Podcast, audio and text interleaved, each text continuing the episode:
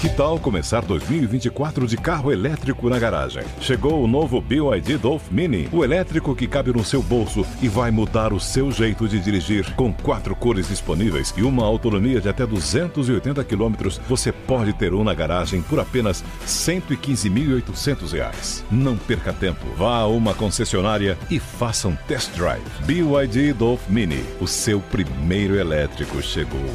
No trânsito, escolha a vida. Podcast da Pan. Olá, seja bem-vindo ao podcast da PAN que deixa você muito bem informado com as notícias do dia e as análises dos nossos comentaristas de um jeito rápido e dinâmico. Hoje é segunda-feira, dia 10 de agosto de 2020, começando mais uma semana. Ouça os destaques comentados por Joel Pinheiro da Fonseca e Rodrigo Constantino. Missão humanitária de ajuda ao Líbano vai decolar na quarta-feira do aeroporto de Cumbica, aqui na Grande São Paulo. Segundo Itamaraty, uma aeronave da Força Aérea Brasileira vai levar 5 toneladas e meia de medicamentos, insumos médicos e alimentos. Beirute vive mais um dia de protestos contra a corrupção e a classe política e dois ministros de Estado entregam os cargos. Muitos libaneses culpam os atuais dirigentes pela profunda crise econômica e política vivida pelo país. E hoje com a gente, Rodrigo Constantino. Pois é, né? O Líbano está realmente sob o comando de um grupo criminoso, corrupto, que é o Hezbollah. E essa crise toda tem é, é, dedo direto aí dessa gestão terrível, né? Se os libaneses conseguirem usar essa crise para derrubar esse tipo de governo, será uma vitória da liberdade. O Brasil passa de 101 mil óbitos por Covid-19. Segundo o boletim do Ministério da Saúde, o total de casos chegou a 3 milhões e 35 mil com 2 milhões e 118 mil pacientes recuperados. Também hoje conosco para comentar as notícias do dia, Joel Pinheiro da Fonseca. O Brasil passou por essa marca simbólica muito triste, né, dos 100 mil mortos por Covid-19, provando que todos aqueles que minimizaram a doença lá no início estavam tragicamente equivocados. Acima de tudo, eu destacaria nessa crise, além do bate-cabeça entre prefeitos e governadores, mas também a total ausência de liderança na esfera mais alta, no governo federal, sem sombra de dúvidas, nos custou muito, muito caro. Em todo o planeta, a pandemia já provocou 731 mil mortes. São mais de 19 milhões e 800 mil registros da Covid-19, segundo o levantamento da Universidade Johns Hopkins.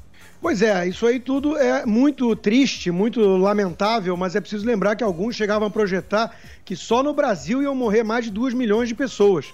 Estamos falando em menos de um milhão no mundo todo. Ou seja, aqueles estudos sombrios do Imperial College falharam ainda bem.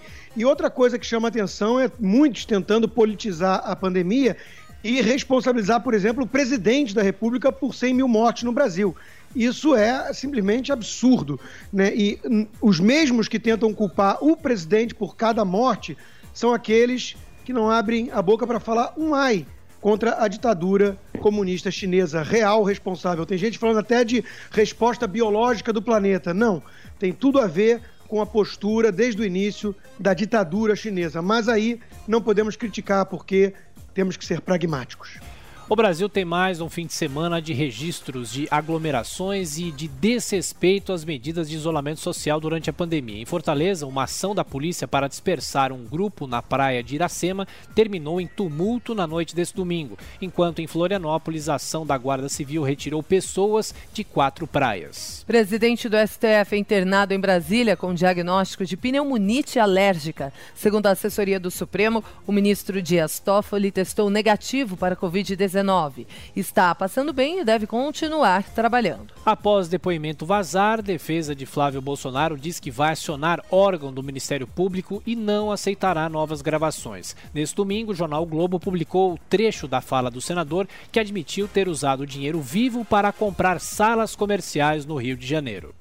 Pois é, é, tem dois pontos aí, né? A defesa está certa em se preocupar com esses vazamentos. O Brasil tem muito disso, né? E há um uso político muito grande desse caso do Queiroz e do Flávio Bolsonaro para tentar, de alguma forma, arranhar a imagem do governo federal.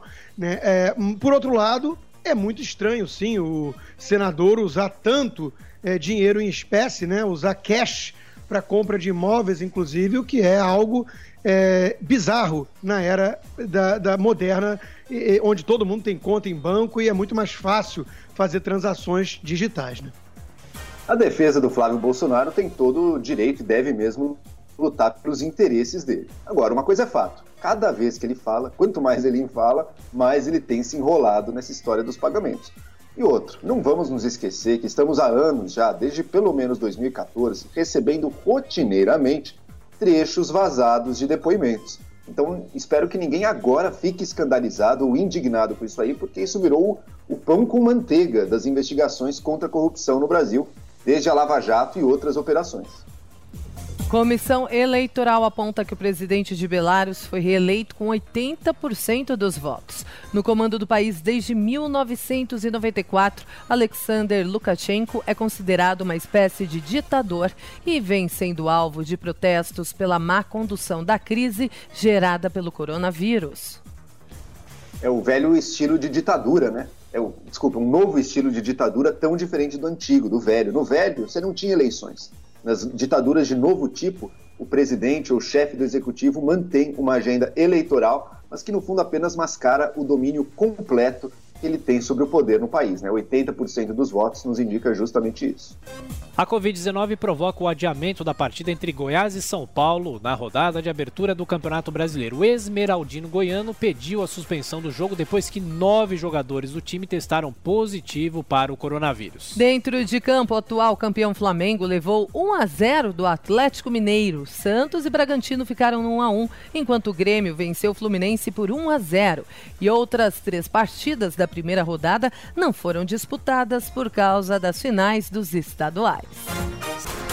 Desafio humano da vacina ganha adesão de 9 mil brasileiros. Esses voluntários integram uma lista de uma organização americana e aceitam ser contaminados propositalmente com o coronavírus para acelerar os testes de vacinas. Governo brasileiro gastou somente 54% da verba autorizada para ações contra o coronavírus. Segundo dados do Senado, do total de quase 510 bilhões de reais, 275 foram aplicados e cerca de 235 bilhões ainda estão à disposição do Planalto. É, a primeira constatação é que é muito dinheiro que a União transferiu para os estados e municípios. A segunda é que não necessariamente tinha que ter gastado toda a autorização, 100% do que era permitido. Até porque é, não houve, a princípio, em vários lugares, o colapso do sistema. Né? Não tivemos é, fatalidades por falta de respiradores ou leitos, em muitos casos, não em todos. E também porque tem, obviamente, a preocupação com a corrupção. O Covidão vem aí. Simplesmente despejar recursos é, sem qualquer critério nesse momento, podia ser o caminho mais rápido para desviar esses recursos. O Ministério da Educação liberou apenas 16% da verba estimada em 2019 para levantar ou levar a internet a escolas pelo país. E nesse ano, com destaque para a educação online por causa, claro, da pandemia, o Ministério sequer preparou a liberação de novos recursos, dando preferência a quitar os atrasados. Pois é, se a imagem da saúde aí do governo federal já não estava boa, essa da educação é realmente desastrosa, mostra como foi nocivo ao país o período em que Weintraub se manteve ministro da Educação. As crianças e jovens brasileiros precisando da educação, não houve um plano aí para levar pacotes de dados para que eles possam ter gratuitamente as aulas em casa, não, houve, não foi feito nenhum esforço nacional nesse sentido. O governo também não gastou o que podia ter gasto em saúde, faltou muitos testes no Brasil, não foi feito atrasou repasses a diversos estados, gastou dinheiro aí sim para produzir cloroquina, uma droga que não tem, não tinha a comprovação científica, e aí na educação também deixou aí muito a desejar, não usando os recursos que deveria ter usado. Depois coloca a culpa no STF, né? Daí é fácil. Mais uma vacina chinesa entra na terceira fase de testes com voluntários. Após negociar com Rússia, Brasil e Chile, a empresa Cancino fechou acordo com a Arábia Saudita, onde o imunizante será aplicado em 5 mil pessoas. O governo federal planeja cortar 70 bilhões de reais em benefícios tributários. Essa seria apenas uma parte inicial da reforma tributária que mira incentivos estimados atualmente em 320 bilhões de reais a setores específicos da economia. Pois é, infelizmente o caminho no Brasil tem sido esse. Os empresários investem, entre aspas, mais em lobby em Brasília do que em produtividade e aqueles bem conectados, os grandes empresários, conseguem esse tipo de benefício. E aí você vai criando uma colcha de retalho. O caminho certo é você ter isonomia, redução do custo Brasil, uma simplificação e, quem sabe, uma redução da carga tributária na frente, desde que você é, reduza também despesas do outro lado. O que não dá é para cada setor ficar pleiteando os seus privilégios à custa dos demais. Isso aí tem sido o caminho da desgraça. É isso mesmo, a gente está falando de isenções que somam mais de 300 bilhões por ano. É uma forma pouco transparente de usar os recursos do governo. Né? O governo deveria gastar, fazer discussão onde é que a gente vai gastar os recursos, não tirar na fonte, isentando impostos que depois não são recolhidos e dão a impressão falsa de que essa política de isenções tributárias é gratuita. Ela não é. Agora, o debate vai ser doloroso também, porque as maiores contas dessa isenção são Simples Nacional, você tem as isenções do imposto de renda de pessoa física, de educação, de gastos com saúde. São discussões que o Brasil vai ter que fazer, mas não serão fáceis, porque essa conta é muito cara e o país não tem podido arcar com ela nesse momento. A gente pode ter um sistema tributário muito melhor, mas vai ter que enfrentar esses debates. Justiça do Rio de Janeiro manda Jair Bolsonaro pagar multa de R$ 2.600 ao ex-deputado federal Jean Willis. Juiz considerou improcedente uma ação por danos morais que o presidente moveu contra o ex-parlamentar em 2017. Deputado bolsonarista é condenado a pagar 20 mil reais em indenização à mulher citada em dossiê de antifascistas. Douglas Garcia, do PTB, também é investigado pelo Ministério Público por ter usado o dinheiro da Assembleia Legislativa de São Paulo na produção do relatório. Partido com apenas seis deputados gastou 644 mil reais em dinheiro público para comprar cinco carros em 2019. Questionado sobre essa despesa, o presidente do Patriota, Adilson Barroso, alegou que preciso ter as ferramentas necessárias para o trabalho. Magnata da imprensa de Hong Kong é preso nesta segunda-feira. Considerado uma das principais figuras de apoio ao movimento pró-democracia, o empresário Jimmy Lai foi acusado de desrespeitar a Lei de Segurança Nacional imposta pela China.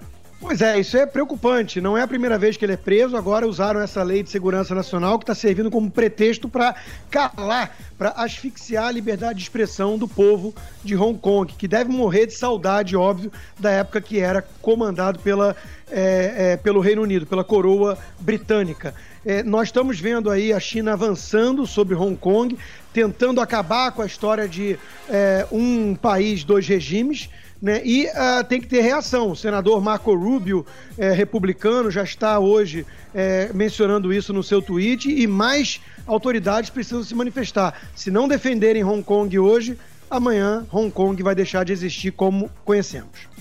Jimmy Lai é um empresário corajoso que tem se colocado contra os desígnios autoritários da ditadura chinesa.